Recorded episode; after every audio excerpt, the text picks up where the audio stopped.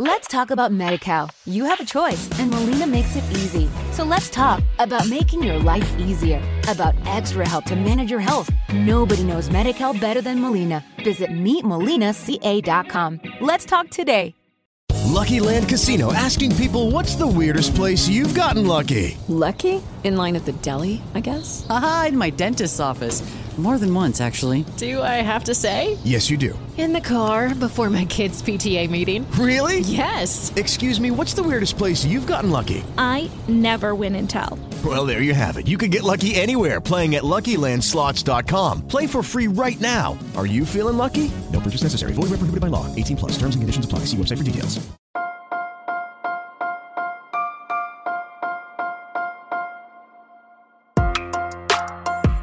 Buenos días, Madre Esfera.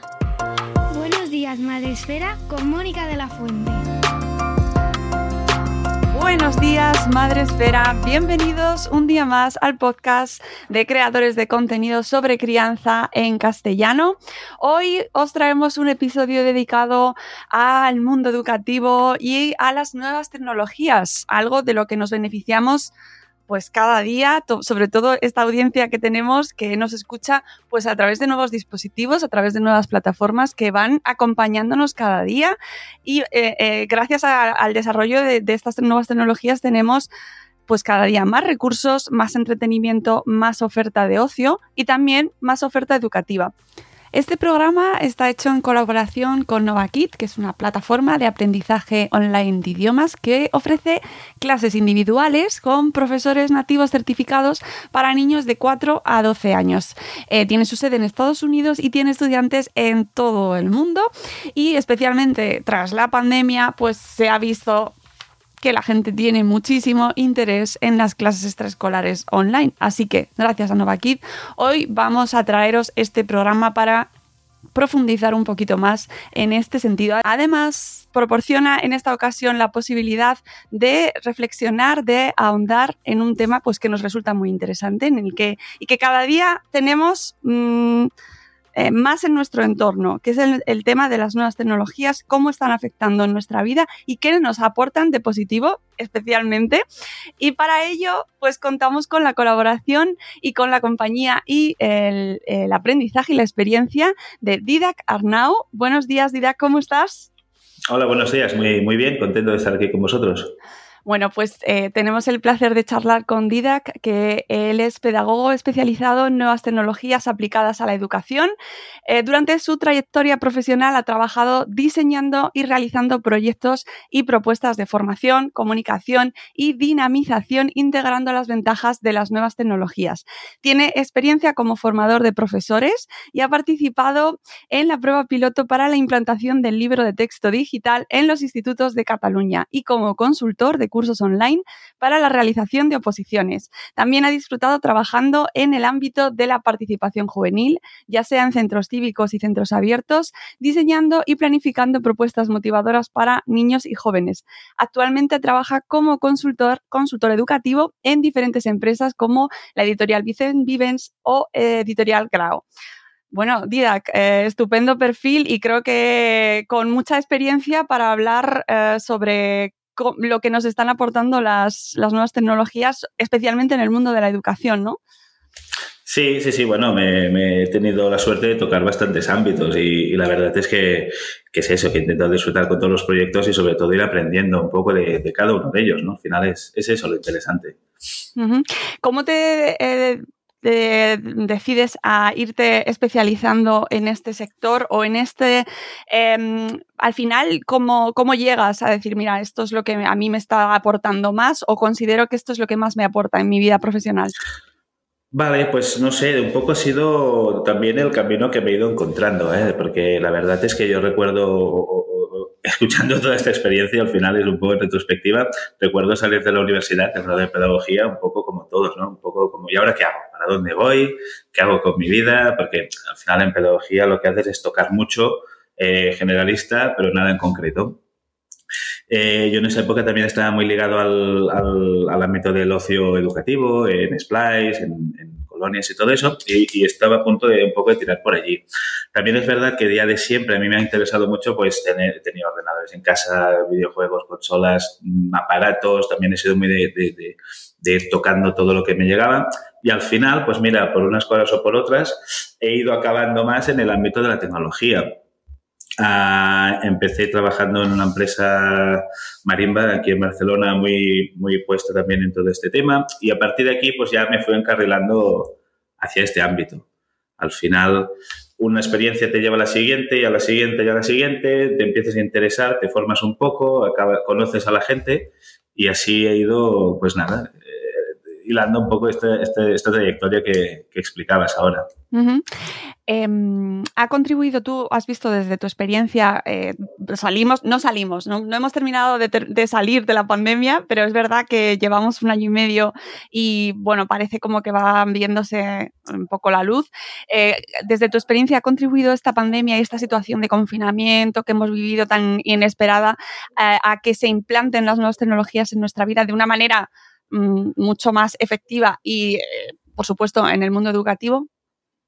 Sí, sí, yo creo que sí, eh, dentro de todo lo malo, que, es innegable, dentro de lo malo, al final lo que hemos encontrado, o lo que yo me he fijado un poco, es que lo que comentas en esta situación, sobre todo el tema del confinamiento, la no presencialidad en las escuelas, al final ha, obligado, porque no había otra manera, ha obligado a probar un tipo de herramientas que sí, que sí que es verdad que estaban pues, en algunos centros, que muchos profesores pues, las utilizaban, pero que no era de uso generalizado. Al final, pues eh, la mayoría del, cuerpo docente ha tenido que empezar a utilizar este tipo de herramientas por obligación, porque no había otra. Y, este tema lo que ha hecho es, pues a lo mejor descubrir que, oye, pues mira, pues sí que son útiles para algunas cosas. Eh, hemos encontrado también los límites de muchas otras. Ha sido como una especie, como un campo de pruebas obligatorio que nos ha nos ha, eso nos ha obligado a, poner a prueba pues qué, tenemos en tecnología educativa, qué funciona, qué no y que se puede mejorar también. Y, creo que ha sido más bien ese, este aprendizaje, ¿no? Decir, oye, mira, nos tenemos que poner, pues vamos a ver qué, tenemos entre manos y cómo, y cómo nos lo montamos con las herramientas de que disponemos. Creo que ha sido ese el, el tema, ¿no? Probarlo. Eh, ¿Está preparada la comunidad educativa para esta situación? Más, yo creo que más de lo que parece. La verdad es que sí, porque realmente al final, pues más bien que mal, la, cosa ha funcionado. Eh, eh, se ha visto que sí, que habían herramientas, se ha visto que muchos docentes las conocían y, se ha visto que al final, pues también se han puesto en práctica. Lo comentaba al principio, también se han visto mucho los límites. Al final tampoco puedes hacer una clase, no puedes replicar lo que hacías en presencial, no puedes replicarlo online otras, otras cosas que sí hemos visto es que a lo mejor lo online tiene unas potencialidades que no las estábamos aprovechando antes. Un poco ha sido esto, ¿no? Ver, ver realmente, ponerse manos, hacer una prueba más, más seria de la que habíamos hecho antes, ¿no? Que a lo mejor, pues mira, un experimento por aquí, ahora prueba esta herramienta por allá. No, no había sido nada sistematizado. Y en ese sentido, pues el confinamiento nos ha obligado a, a bueno, pues a remangarnos y, a probar con lo que tenemos. Y, y, eso yo creo que ha sido un aprendizaje muy interesante. Bueno, desde, desde aquí, desde nuestro podcast, charlamos mucho, hicimos muchos episodios durante el confinamiento y en la pandemia dedicados a lo que estábamos viviendo y a los y ahora también después de un ratito hablaremos también de estos límites y de estos retos a los que nos enfrentamos con la implantación de las nuevas tecnologías, ¿no? Durante y que se ha visto de una manera muy intensiva en esta en esta pandemia. Pero bueno, eh, sí que quería eh, centrarme sobre todo ahora en la parte eh, en las ventajas que, estamos obteniendo eh, desde la experiencia, desde lo que se está viendo en el desarrollo de estas nuevas tecnologías en el mundo educativo especialmente. ¿Qué, es lo que más aporta desde tu experiencia? Ah, yo creo que lo que más aporta las herramientas tecnológicas, digitales, un poco todo este, todo este campo, lo que aporta es, es un enriquecimiento a las experiencias de aprendizaje, ¿vale? Me explico. al final lo que, lo que consigues con esto es pues añadir un toque de gamificación dependiendo qué herramienta utilices, añadir más fuentes de información si estás realizando una investigación, estás añadiendo herramientas de colaboración si lo que estás es trabajando en equipo. Al final lo que te ofrecen es eso, es un enriquecimiento, es como un, un upgrade, ¿sabes? Un, un, un bonus a que permiten desarrollar algunas metodologías que a lo mejor ya estaban allí, que no son, no son nuevas precisamente, pero que se habían estado llevando a cabo eh, pues, eh, en diferentes centros. pues estas herramientas tecnológicas lo que te permiten es eso, es, un plus, es ir un poco más allá. ¿no? Es, yo creo que esto es interesante. Y, muchas veces, como comentabas, cuando hacemos formaciones con, con docentes en centros, nuestra perspectiva o lo que intentamos trasladar a los docentes es que estas herramientas, igual que las metodologías, las consideren como una caja de herramientas, ¿no? Como que tú tienes un montón de, posibilidades y, tienes que utilizar aquella que te va mejor en cada momento. Las tecnologías lo que han hecho pues, es añadir un montón de herramientas más a, esta caja, ¿no? Esta caja de herramientas de los, profesores al final em, estáis, estamos teniendo, o sea, como esta implantación está siendo tan rápida, estamos, nos está dando tiempo a tener resultados sobre el potencial eh, efectivo de estas nuevas tecnologías en los alumnos.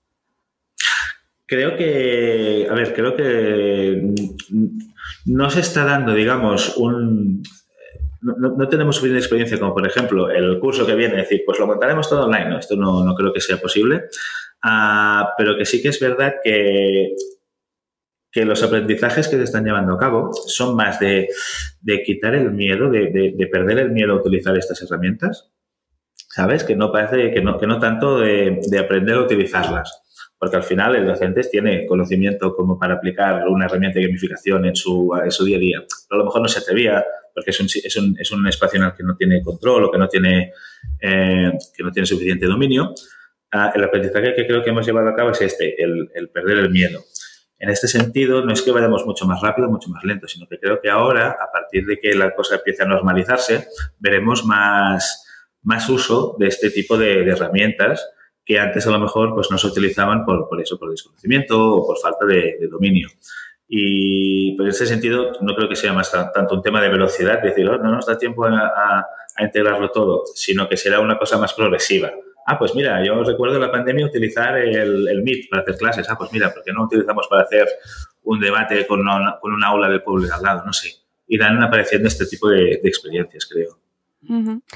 ¿Qué ventajas o qué ha traído, eh, sobre todo en el ámbito de, por ejemplo, el desarrollo del ocio o el desarrollo de actividades extraescolares, por ejemplo, ¿no? Que hemos estado muy limitados durante el año pasado especialmente y bueno, pues hay coles que todavía no tienen todas las extraescolares. Hay institutos donde, por ejemplo, no están haciendo extraescolares eh, precisamente por las medidas eh, para prevenir o para cuidarnos frente a la COVID. ¿Qué están aportando las, las nuevas tecnologías en este campo? Pues yo creo que lo que están aportando sobre todo es, eh, la conexión, el poder de, eh, llevar, pues no sé, hablar con gente, ver otras personas, eh, este tipo de conexiones que a lo mejor es lo que hacías tú fuera de, la escuela, ¿no? En la escolar, verte con otras personas, aprender, pues, no sé, socializar al final, ¿no? Y, y, también un poco de diversidad, ¿no? Porque al final, las extraescolares comillas, ¿eh? entre muchas comillas, las, escuelas tradicionales, acababan siendo, pues eso, pues más bien deportivas, más bien o de repaso, cosas así, eh, aprendizaje de inglés, de idiomas, lo que sea. Ah, es cierto que justo antes de la pandemia, pues unos meses antes, ah, sí que habían algunas ofertas, algunas plataformas que empezaban a ofrecer extraescolares online, sobre todo muy ligadas al tema de robótica, de programación, pero que no se acababa de, yo creo que no acababa de despegar del todo. Y precisamente, justo como comentabas antes, la pandemia lo que ha hecho es decir, oye, pues mira, aquí tenemos una opción que antes también la teníamos, pero que no le hicimos mucho caso y que ahora parece relevante, porque dado el estado en el que estamos, nos parece que puede ser una buena alternativa. Y, creo que, es eso, ¿no? que, ha aportado diversidad al tema de los extraescolares eh, online, eh, digitales, como les queramos llamar. Ya no solo hay extraescolares de, de programación y de robótica, ahora también hay de inglés, Ahora también hay pues de, baile incluso. Había alguna, alguna experiencia que vi que pues que se ponían las webcams y practicaban pasos de baile. Eh, juegos de rol, juegos de ajedrez. Todo lo que, lo, que, lo que ha aportado, en primer lugar, creo que es esta conexión, esta posibilidad de socializar en un momento en el que no teníamos tanto, tantos espacios. Y luego también abrir un poco el melón de estas escuelas online y decir, bueno, que no solo se puede hacer con, con, con robótica y con programación, se pueden hacer otras cosas también. Y al final, pues es esto, ¿no? Es, creo que igual que comentaba antes con las herramientas digitales, con las extraescolares online veremos también una, un aumento de la oferta, ¿no? un aumento de la diversidad de, las opciones que, ofrecen este tipo de plataformas.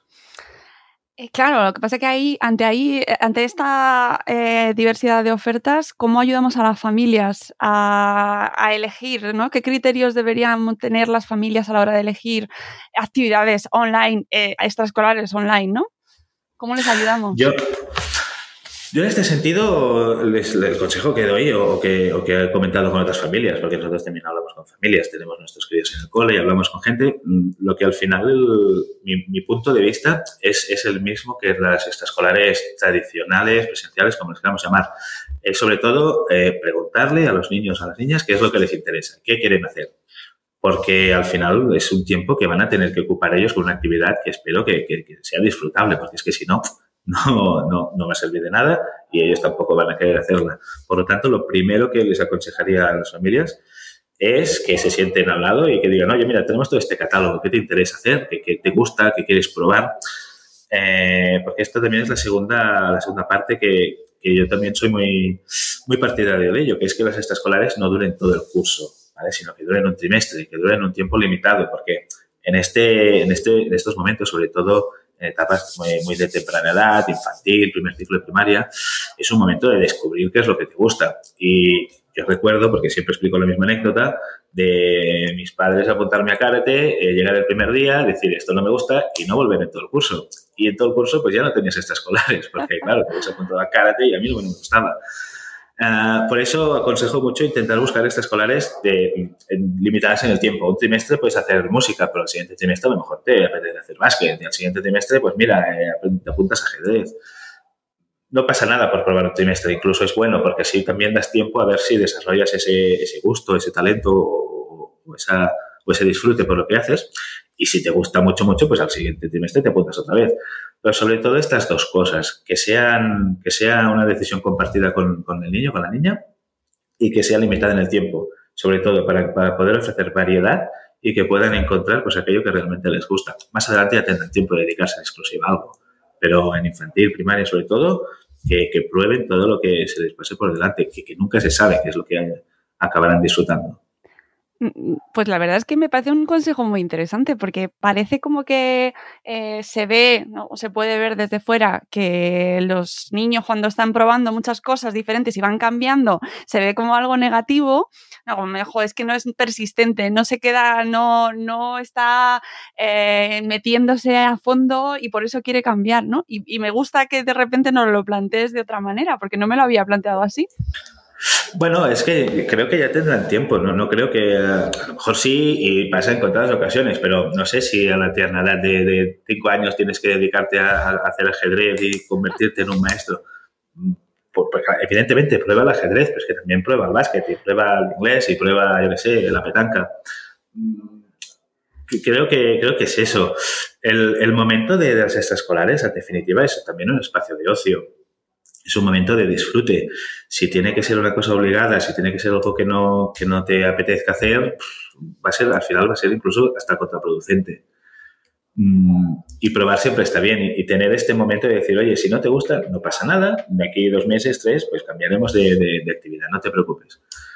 Pero creo que es eso, es interesante compartir la decisión con los niños y sobre todo también darles opciones diversas que puedan probar y que puedan, pues eso, encontrar su, encontrar aquello que les gusta. Eh, bueno, también tenemos, eh, así como ventaja, y esto que nos ha traído la pandemia con el tema online y el tema de las de las nuevas tecnologías es que eh, lo podemos hacer un poquito a medida, ¿no? adaptarnos un poco también, que, o sea, buscar extraescolares que nos se adapten un poco dentro de nuestra vida, que vivimos un poco pues eso, corriendo de un lado para otro, tenemos que cruzar la ciudad para llegar al entrenamiento, luego cruzarnos al otro lado y de repente eh, encontrar extraescolares que nos puedan adaptar, que se puedan adaptar en nuestro horario y en el de los, de los niños. Yo creo que es una ventaja también. Sí, esto también es verdad. Eh, el tema de, la, de poder hacerlo donde sea y donde sea, pues muchas veces es donde es más cómodo, que es en casa, también es, también es muy interesante. Además, Ah, seguramente que a muchas familias también les pasará el, no sé cómo llamarlo, pero es esta nueva, digamos, eh, tener que trabajar con niños en casa. Eh, muchas veces también ya sabemos de lo que hablamos, ¿no? Esta, esta, este fenómeno que nos hemos encontrado, confinamiento, venga, pues todos para casa. Pues que claro, todos para casa, padres, niños y, todos. Ah, también es un buen, es un buen, es una buena alternativa hacer un extraescolar online por eso, porque lo puedes hacer incluso pues en la mesa al lado cuando tú estás trabajando y el niño o la niña está haciendo el extraescolar. Ah, es lo que tú decías, también nos ahorramos mucho tiempo en desplazamientos, en ir para aquí, en ir para allá. Ah, una de las, de las ventajas es, puede ser esta, sí, el hacerlo allá donde estés en ese momento. Incluso puede que, eh, no sé, a nosotros nos pasa, tenemos un día que es el miércoles que una, va a piscina y la otra va a música, claro. No, no, estamos, a lo mejor eh, con una extraescolar online sí que podías decir, mira, te pongo la tablet, te pongo el móvil, todo esto extraescolar y tu hermana hace piscina. También también es una opción. Eh, al final es intentar buscar ¿no? la, la parte positiva. Sí, sí, eh, yo a favor siempre de encontrar la parte positiva de todo y sabemos que además en nuestra audiencia tenemos muchas familias que viven a la carrera constantemente, con lo cual cualquier tip, cualquier cosa que nos haga la vida un poco más fácil, bienvenido sea. Sí, sí, no, y además es eso, igual que en el colegio al final acabas haciendo. Yo también, una de las cosas que, que intentaremos, nosotros tenemos unas, tenemos tres hijos pequeños, todavía no nos da mucho mucho de ir arriba y abajo, mm. pero claro, al final te, te, planteas, oye, pues al final los tenemos que poner nuestra escolar en el mismo cole, porque es que si no, te llevas una para allá y una para allá y el otro pues no sabes dónde dejarlo, al final acabas haciendo eso, ¿no? Un, un extraescolar en el mismo cole, al final de, y además ya te empalmas con la jornada, tal y cual. Eh, esperemos, porque yo siempre he pensado que no lo haría así, uh, el extraescolar te es un momento de conocer a otras personas, ¿no? de, de hacer otro grupo de amigos fuera del colegio, Ah, por eso también, aparte de esto, de las complicaciones que puedan tener, es interesante eh, pues tener diferentes esferas, la del colegio, la del básquet, la de los amigos. Eh, y en este sentido, a lo mejor hacerlo online también te permite conocer diferente gente o, socializar con otras personas que no son las que ves cada día en el cole. ¿Sabes? me parece un punto interesante y, mm. y em, pensando en cómo eh, equilibramos eh, el ocio y el tiempo libre que tienen nuestros hijos, nuestras hijas al salir del cole, eh, vamos a, ayudar a todas estas familias que están diciendo, vale, nos encanta esta opción, nos parece fenomenal, mm, opciones online, oferta de estas clases online, pero ¿cómo equilibramos el tiempo de pantallas y el tiempo online con la parte offline que tan importante es, ¿no? Y que sabemos de sobra que, se tiene que desarrollar, y más en edades tan tempranas como, como pues eso, infantil o primaria. Ah, pues esto es, un, esto es un tema. La verdad es que es eso. Como siempre, empezamos por arriba, por, edades un poco más mayores, por, por, tal. En este sentido, la clave yo creo que va a ser la negociación. Al final tienes que llegar a un acuerdo. Oye, pues mira, vale, tú quieres estar un rato con la tablet, con el móvil, con lo que sea, pero también me interesa a mí que tú estés un rato pues en el aire libre, cansándote, jugando, lo que sea. Ah, al final aquí ah, hay que entrar en un proceso de negociación, ¿vale? Pues hasta donde ponemos los límites, aquí cedo yo un poco, te dejo un rato entre semana de, consola, pero a cambio pues tú tienes un rato de, de semana de inglés. Intentar llegar a acuerdos. Esto, digamos, cuando hay posibilidad y el nivel madurativo de la, del, niño o la niña lo permite. Pero también es verdad que para llegar a este punto en el que tú puedas negociar, puedas llegar a acuerdos y, y, sean, sean, digamos, aceptados, eh, esta, esta negociación es un aprendizaje que también se tiene que ir llevando a cabo desde el principio. Desde pequeños, aunque no tengan esta capacidad, pues, vale, pues mira, tú haces esto y yo, pues luego también tienes este rato para ti. A, a lo mejor no tienen la misma capacidad de negociación, pero realmente tú tienes que ir comillas, entrenándolo. Tienes que ir presentándole y decir, oye, mira, esto se llama negociación, ¿vale? Tú tienes un dato para ti, pero yo también te digo que tienes que hacer una cosa luego. empezar también eh, con este tipo de procesos a, temprana edad, lo que va a permitir es que luego, cuando sean mayores, pues estén más asentados y sea más fácil también llegar a acuerdos con ellos y cumplirlos, evidentemente, por nuestra parte y por la suya. en este sentido, pues yo lo que te diría es eso, intentar a llegar a acuerdos eh, participando el niño o la niña cuando pueden y son más grandes, eh, guiando nosotros el proceso un poco, como ya guiamos muchas de sus decisiones cuando son más pequeños.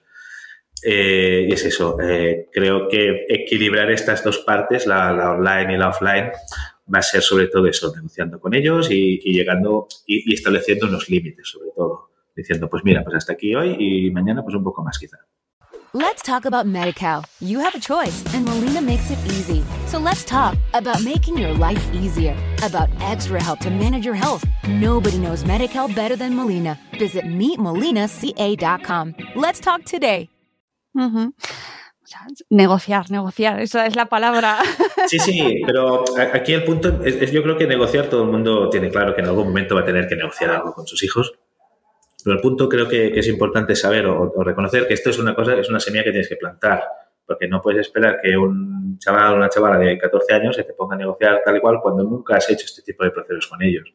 Es una cosa que tienes que ir invirtiendo tiempo ya, ir haciéndolo, aunque, aunque veas que no hay ningún resultado, aunque no se cumplen los compromisos que llegas, porque evidentemente son niños y niñas y a veces no quieren a cumplir eso que antes, hace 10 minutos, le- les has dicho.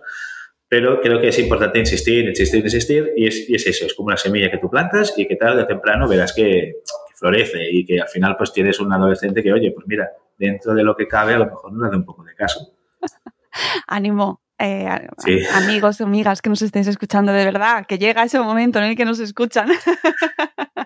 Sí, sí, por eso es importante y, y realmente eh, es, es un trabajo previo que tienes que hacer y que al principio es muy, pues a lo mejor frustrante porque no ves resultados, pero cuando llega, que me imagino que debe ser un subidón. Ver Bueno, que, venga, Tú que tienes eh, hijos pequeños, estás ahí en ese momento de, venga, esto es posible, esto es posible. Sí, estamos, estamos educando en, en- la fe, ¿no? En decir, no, yo creo que lo voy a hacer así porque dentro de 10 años tendré resultados, pero claro, mientras... Totalmente, totalmente. Hay que, todos tenemos nuestros momentos de ahí de, de complicados, de Dios mío, lo está diciendo bien, pero de verdad, eh, hay, que, hay que tener confianza, constancia, efectivamente, pensar que sí, que esto merece la pena. Em, desde la parte de, mm, eh, del- de como profesor y encima profesor de profesores, eh, ¿está la parte educativa preparada para esta inversión en la que nos estamos sumergiendo? Y, y, mm, y son capaces los profesores o profesoras desde, la, desde el otro lado de la pantalla, son capaces de mantener la atención de los alumnos y de enseñarles igual que en persona? Pues igual no. Yo, mi, mi, experiencia es que igual no. No puedes. el, el, el, el- el- contacto personal, la presencialidad, esto no es, insustituible y, y se puede poner un parche, se puede buscar una alternativa, pero nunca será igual. Entonces lo que tienes que hacer es buscar alternativas que, que a lo mejor, pues mira, sirvan en digital y no te sirvan en presencial. Creo que los profesores y las profesoras están bastante, están bastante capacitados eh, para llevarlo a cabo. Ahora, ¿qué pasa? Que es verdad que siempre pues, hace falta un poco de formación, hace falta un poco de conocimiento y sobre todo, como decía antes, un poco de perder el miedo a decir, bueno, va, vamos a probarlo, total, a ver qué pasa, ¿no? Al final yo creo que muchas veces ah, en nuestras formaciones, por ejemplo, lo hemos visto. Ah, comentabas antes el, el programa piloto de, del UPERU, que se llamaba aquí, que era un ordenador por un alumno. Bueno, salió como salió, pero por otros temas. Pero recuerdo ir haciendo formaciones en, esos, en esas épocas y, y era un poco como el desconocimiento y de verdad que tengo que hacer yo ahora esto, no sé qué. Y al final la formación era más, más, más para, para hacer perder el miedo, ¿vale? Era casi, casi más como una, entre comillas, consulta psicológica, decir, venga, va, no pasa nada, ¿qué te preocupa esto? Pues mira, lo hacemos así, lo hacemos así. Que no, que no, que no enseñarle nada al profesor que no supiera ya de antes. Metodología, didáctica, todo esto ya lo sabía. Simplemente era a perder el miedo, utilizar una, una, nueva herramienta y luego, una vez perdido este miedo, nada, explicar cuatro cosas de cómo funciona el funcionamiento básico, igual que podemos aprender a hacer funcionar un lavavajillas, la verdad. Pero eh, en lo que, contestando a tu pregunta, creo que sí, que los profesores son capaces de sobra de hacerlo y que lo único que hay que es, eh, saltar un poco es ese miedo a desconocido y después aprender a utilizar cuatro aplicaciones o una herramienta. Eh, y esto pues es o con experiencia, que lo que comentábamos antes, la pandemia nos ha obligado muchas veces a ponerlo en práctica y luego, nada, aprendizajes muy básicos y muy simples de cómo funciona una herramienta, qué botón tengo que apretar o cómo, o cómo, o cómo quitar el micro de mis alumnos. Uh -huh. Claro, lo que sí que nos ha pasado eh, con la pandemia, y creo que nos ha pasado en general a todos, es que nos hemos metido, por ejemplo, en un montón de webinars o en un montón de charlas online o, se ha pasado todos los eventos presenciales, se han pasado eventos online, ¿no? Y ahí se ha visto muy claramente como no todos estamos preparados para mantenernos delante de una pantalla y conseguir eh, transmitir un mensaje de la misma manera que se podía hacer, eh, por ejemplo, en un escenario, ¿no? Que yo creo que esa parte a mí me parece muy interesante porque no es simplemente ponerte detrás de una herramienta y saber utilizar esa herramienta.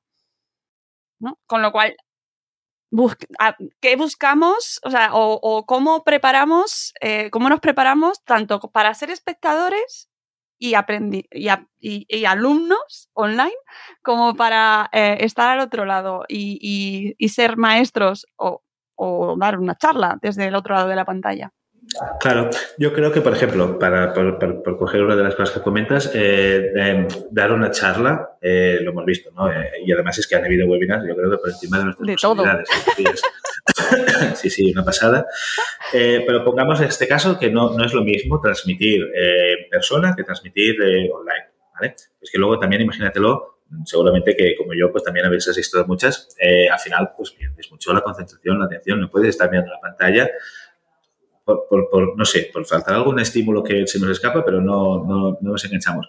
Imagínate 25 adolescentes en una clase de instituto. Claro por eso. Entonces, ¿qué, qué, podemos hacer como profesor, como conferenciante? Bueno, pero, pero como profesor, ¿qué es lo que nos interesa? A lo mejor eh, ese momento de clase magistral que tú ya te tienes preparado, te sale súper bien, sabes un montón de ejemplos, eh, tienes cuatro movimientos que les captan, esto ya no lo puedes hacer pues como te decía antes, a lo mejor buscabas una alternativa y en lugar de hacer ese, ese momento de tu, de tu planificación, en, lugar de hacerlo como lo hacías en clase, pues te grabas tú un vídeo, le pones cuatro diapositivas, le pones un poco de musiquilla o lo que sea y esa, esa presentación que tú antes hacías magistral, pues ahora se la pasas en formato vídeo y no tienen que estar todos ni al mismo momento ni en el mismo sitio, ni nada para poderla ver. A lo mejor pues uno la verá a media tarde, el otro la verá antes o durante hace, mientras hace las actividades. E, e, esa parte, digamos, pues que tú lo hacías de una manera cuando era presencial, pues ahora pues hemos buscado una alternativa y la haces de otra forma, eh, formato vídeo, formato presentación, eh, lo que sea, pero buscas una alternativa para, para ello, porque antes captabas la atención de una manera y ahora tienes que buscar otra manera de captarla. Como te decía, pues el vídeo a lo mejor puedes poner una animación, puedes poner un meme, puedes poner una canción, puedes poner alguna cosa eh, que te ayude, digamos, a hacer esa traducción de lo que tú hacías antes a lo que a las posibilidades que tienes ahora. E, esto, por ejemplo, sería una manera de, de, ponerlo, ¿sabes? De, de, sobrellevarlo. Claro, de cambiarlo de formato. Es que estoy pensando, por ejemplo, en, en Meta, por ejemplo. ¿No? en lo que nos viene, en la inteligencia artificial, en, eh, en, lo que en el futuro más próximo o menos próximo, ¿no? Pero que, eh, que, realmente no es tan, no parece tan simple como trasladar un mensaje eh, a otra herramienta o simplemente cambiarlo de una herramienta a otra. Mm. No, no, creo que sea tan simple, pero al final ah, yo, yo creo que, bueno, no sé si va por aquí, pero hay, como un dicho en el mundillo, ¿no? Que, que, dice que, bueno, que nos van a sustituir los robots, no sé qué. Bueno, seguramente pasará mucho, ¿eh? Pero eh, hay un dicho que dice que cualquier profesor que sea sustituible por una máquina es que merece ser sustituido por una máquina. Es decir, hay muchas cosas que el docente hace que no son, digamos, programables ni son de, no, se pueden hacer, ¿no? El, el, contacto, lo que decíamos antes, el contacto humano. Yo no sé explicar por qué, pero seguro que en persona transmites mucho más que no, que no con la cámara. Ah, de todas maneras, todo este, todas estas tendencias que comentabas, ¿no? inteligencia artificial, Big Data, todo esto, al final, creo que sí que se va a ir ah, integrando en, el aprendizaje, en las escuelas, en los centros, en los materiales, en los recursos, pero que el profesor estará ahí siempre para, para, digamos, para gestionar esto, para seleccionar el material adecuado, para, no sé, por ejemplo, en Khan Academy, ¿conocéis la, página? Khan Academy es una página de vídeos que en principio no tiene mucho más. Aquí tienes un vídeo sobre cómo se hace la multiplicación. Bueno, en principio, ¿eh? por, por es una, es una burrada. Pero claro, ¿qué es lo que pasa aquí? Que hace un uso tan intensivo del Big Data que lo que permite es decir, oye, mira, este alumno ha tenido un problema en esta parte del proceso de aprendizaje y 400.000 alumnos han tenido el mismo problema y lo han solucionado así. Pues vamos a ver. Este tipo de automatismos sí que se pueden llegar a, ver en un futuro más cercano que no lejano, pero no van a hacer sustituir al profesor, sino que le van a dar, digamos, una herramienta más para que él pueda hacer su trabajo y incluso más importante, le van a dar tiempo que va a poder dedicar a realizar otro tipo de tareas, como reforzar a ese alumno que le cuesta un poco más, eh, ayudar a ese grupo pues que está ahí eh, investigando no sé qué, mientras se despreocupa de que eh, a través de esta herramienta pues hay otros alumnos que pueden ir avanzando a, otro ritmo. ¿Me explico? Al final es esto. Como decía antes, digamos que todas estas tecnologías lo que van a hacer es enriquecer el proceso, no sustituir una, una figura como el profesor. Mm, creo que, que, la cosa, yo, en mi opinión, más bien optimista, creo que va a ir, va a ir por aquí. ¿Cómo eh, o qué retos son a los que se enfrentan principalmente las nuevas tecnologías para, en su desarrollo en, la, en nuestra sociedad? ¿no? ¿Cómo, ¿A qué dificultades nos enfrentamos actualmente? A, ver, voy, a intentar contestar por las dos partes. ¿Qué, qué, dificultades tienen las tecnologías para integrarse en la sociedad? Pues yo creo que aquí la respuesta pues, va a ser de la aceptación de uso, la facilidad de uso, la, la si solucionan un problema real o no. A mí si se me soluciona un problema, pues lo utilizo y fuera. Si me, por ejemplo, a mí me cuesta mucho encontrar un sistema pues para mis tareas, ¿no? para apuntarme qué tengo que hacer, de qué hora, tal y cual, porque todo este tipo de aplicaciones me dan mucho más trabajo de lo que me quitan. Me tengo que organizar, me tengo que poner aquí. Me tengo, y luego, con la agenda, como yo. Al fin, en algo, con, sí, en algo con la libreta y boli, y ya está. Porque, porque no hay nada que me, que me ¿sabes? Que me, que me quite más trabajo que esto. Y esto no me da nada. Pues con las tecnologías igual. Y, en la educación lo mismo. Si esto va, eh, yo creo que uno de los bienes más preciados de, los docentes es el tiempo. Y si tú para utilizar una herramienta tienes que dedicar mucho tiempo que no estás dedicando a otras cosas, no lo vas a utilizar. Por lo tanto, yo creo que es eso. La tecnología tendrá que ser útil, tendrá que ser transparente, mm, saber que está pasando algo detrás, pero que no me moleste mucho. ¿Vale? Y, por otro lado, también tenemos muchos retos como sociedad, de decir, oye, que esta tecnología realmente, ¿qué está pasando? Esto, eh, un algoritmo está decidiendo si me dan un crédito o no. Un algoritmo está decidiendo si me van a operar o no. Es decir, también vamos a tener que fiscalizar mucho qué está pasando aquí. Y, yo que me dedico a educación, además, esto es mucho más importante, porque a lo mejor lo que estamos haciendo es que un algoritmo está decidiendo qué se le enseña a este niño o a esta niña. Bueno, vale, pero yo quiero supervisar eso. No puede ser una caja negra en la que entra una información y se abra otra y yo no, sé qué pasa, no sepa qué pasa entre medio. Quiero decir, esto también va a, tener que ser uno, uno de los retos que se van a tener que solucionar tanto por nuestra parte como por las personas que se dedican a crear esta tecnología para que se pueda integrar, eh, primero en la sociedad y, en mi caso concreto, en la educación. Muy interesante eso que comentas. Eh, estoy pensando también en la, en la ciberseguridad, en que sea, en que esté contemplada también esa esfera, ¿no? Eh, que se está hablando mucho de apagones o de, de, la dependencia que tenemos de la tecnología. También ahí que veo una posible vulnerabilidad en ese caso. Sí, sí, sí, no, y, correcto. Primero por la parte de los datos. A lo mejor es por eso, ¿no? Por lo que comentaba antes. Eh, estamos utilizando tecnologías que realmente no comprendemos bien cómo funcionan y uno de los uno de los, una de las consecuencias es que estamos eh, entregando unos datos que no sabemos muy bien cómo se están utilizando. Eh, pero es que aparte es que no sabemos muy bien dónde se están guardando. Mm, realmente, imagínate que yo pongo todas mis notas en una aplicación de notas y de repente, pues no sé, eh, esa empresa decide cerrar. Cable submarino se rompe. Lo que dices, un apagón en Austria, pues ahí están los servidores y resulta que se me cae la aplicación. Claro, toda esta información que yo tenía guardada de repente desaparece. A todo esto, digamos que van a ser cosas a tener en cuenta a la hora de decidir qué tipo de tecnología se utiliza y qué, y qué tipo de tecnología no. Eh, esta empresa pues es sospechosa de utilizar los datos para veces saber que pues a lo mejor no la tengo que utilizar en educación, porque también estamos hablando de, personas de en muchos casos que por ordenamiento jurídico no puedes o tú dar sus datos de un menor de 14 años. Un menor de 14 años no puede tener una cuenta de correo electrónico según cómo y, y muchos las tienen.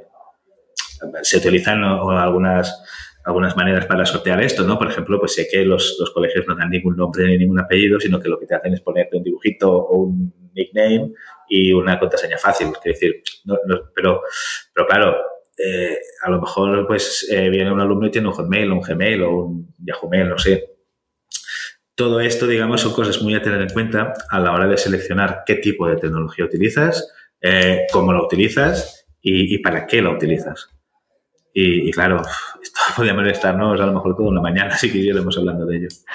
Sí, pero es así. Tenemos que ser muy conscientes de que nos dan, las nuevas tecnologías nos dan eh, ventajas mm, fantásticas, nos permiten estar grabando este programa y tener una oferta y una disposición de, servicios inmensa, pero tenemos que ser conscientes de, lo que significa, ¿no? Perdona, no, no, pero eh, además lo que te iba a comentar es que muchas veces eh, en un sector eh, tradicionalmente pues mm, con pocos recursos acabas teniendo tú a lo gratis, ¿no? O sea, pues mira, pongo las notas aquí que la aplicación es gratis o o no, o vamos a utilizar este tipo de herramienta porque es gratis y así los amigos se ah, pero gratis, gratis no es, tú estás pagando, a lo mejor no con dinero, sino con datos. ¿Sabes? Eh, es también un poco, pues es eso, por ahí va, ¿no? La, Ver qué tipo de, tecnología estás utilizando, ver qué tipo de contraprestación te están pidiendo por utilizarla. ¿Y cómo nos enfrentamos o cómo superamos eh, esa brecha digital que puede darse o que se da ya que ya puede existir en nuestra sociedad, sobre todo cuando vemos la implantación masiva de, ciertos servicios, o estoy pensando en banca digital, por ejemplo, ¿no? O cómo afrontamos que no se, cómo, cómo evitamos que se quede gente fuera. Esta es una pregunta, pues la verdad es que de, estas que te dices, ostras, hay tantas implicaciones que podemos empezar a estirar del hilo, ¿no? Ah, desde mi punto de vista, ah, lo que tendríamos que asegurar es que, por ejemplo, eh, en la escuela pública, todos los recursos que utilicen sean públicos.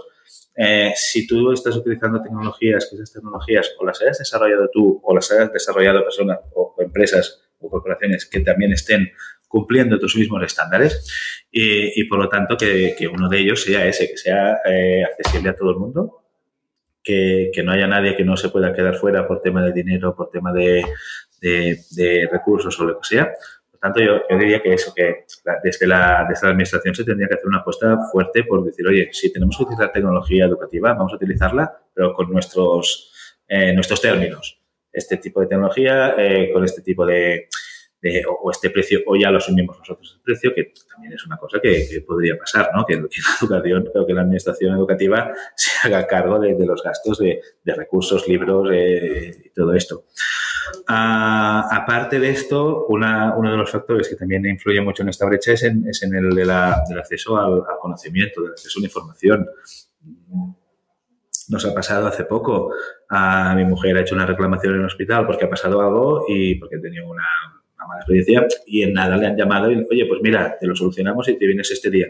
Claro, a, a lo mejor hay familias, hay entornos en los que no tienen acceso a, a escribir un correo electrónico al, hospital o no tienen ni siquiera ese, ostras, pues les enviaré un correo para... Esto tendría que ser alguna cosa, digamos, que todo el mundo pudiera acceder a ello.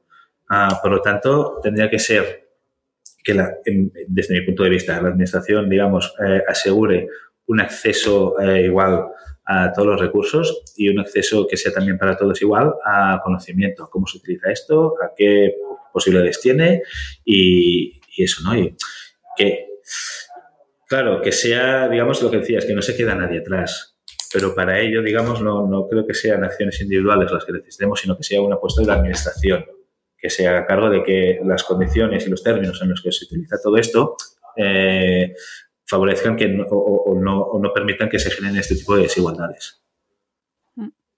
Sí, eso es un tema que nos interesa mucho y que creo que al final repercute en el bienestar de toda la sociedad, ¿no? que todos tengan derecho a tengan esa accesibilidad a, pues a Internet, a los recursos que se proporcionan, a todos esos servicios que se están quedando cada vez más online y cada vez menos de manera presencial y que están desplazando eh, pues claro porque al final muchos muchos de estos servicios al final acaban siendo eh, propiedad de empresas digamos privadas que tienen pues eso pues su, misión que es pues ganar dinero ganar dinero esto es lo primero lo segundo a lo mejor es que la sociedad sea muy sea mejor vale pero lo primero no es esto esto es lo segundo Ah, hay, experiencias en este sentido, por ejemplo, aquí en Cataluña hay el, o no creo que es a nivel de estatal, el grupo Exnet, que lo que está haciendo es desarrollando un entorno educativo, un LMS, ¿vale? En sustitución de, pues no sé, de herramientas como Google o, incluso Moodle, que precisamente no es sospechosa para nada de ser muy eh, de, no ser de este tipo de empresas de, vigilancia de datos ni nada.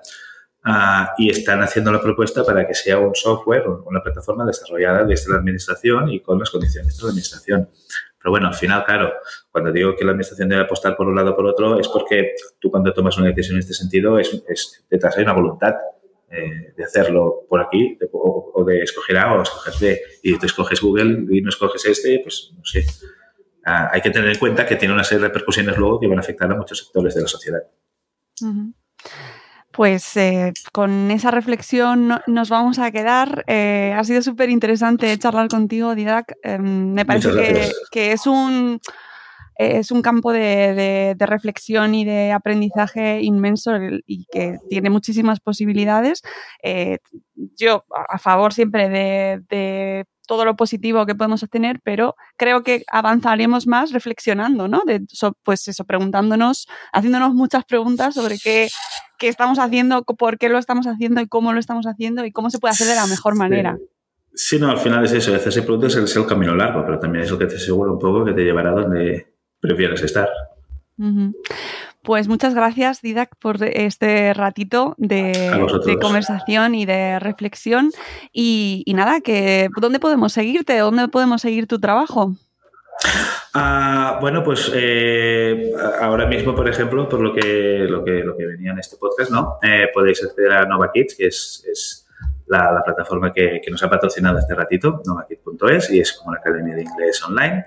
Ah, me podéis seguir en Twitter también, es arroba darnaute, D-A-R-N-A-U-T-E, no, es muy complicado. Y, luego también, pues, eh, la mayor parte de mi, de mi, de mi vida laboral actualmente la, estoy desarrollando en una empresa que se llama Docua, docua.es o docua.cat, y que es de formación del profesorado. Y allí, pues, allí me encontraréis la mayor parte del tiempo.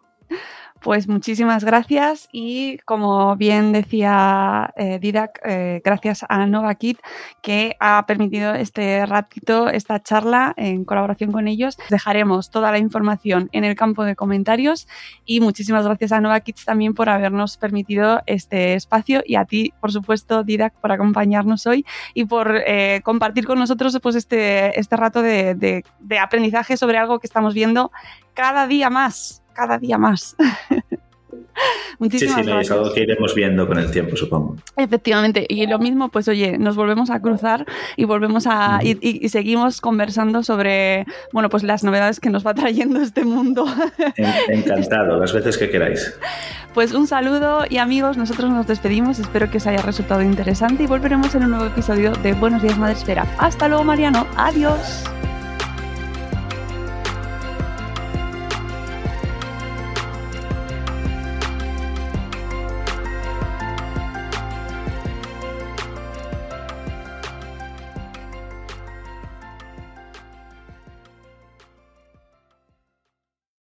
Lucky Land slots, you can get lucky just about anywhere. Dearly beloved, we are gathered here today to. Has anyone seen the bride and groom? Sorry, sorry, we're here. We were getting lucky in the limo and we lost track of time. No, Lucky Land Casino, with cash prizes that add up quicker than a guest registry. In that case, I pronounce you lucky. Play for free at LuckyLandSlots.com. Daily bonuses are waiting. No purchase necessary. Void where prohibited by law. 18 plus. Terms and conditions apply. See website for details. Judy was boring. Hello. Then Judy discovered ChumbaCasino.com. It's my little escape. Now Judy's the life of the party. Oh baby, Mama's bringing home the bacon. Whoa, take it easy, Judy. The Chumba life is for everybody. So go to ChumbaCasino.com and play over 100 casino style games. Join today and play for free for your chance to redeem some serious prizes. chumba ChumbaCasino.com. No purchase necessary. Void where prohibited by law. 18 plus terms and conditions apply. See website for details.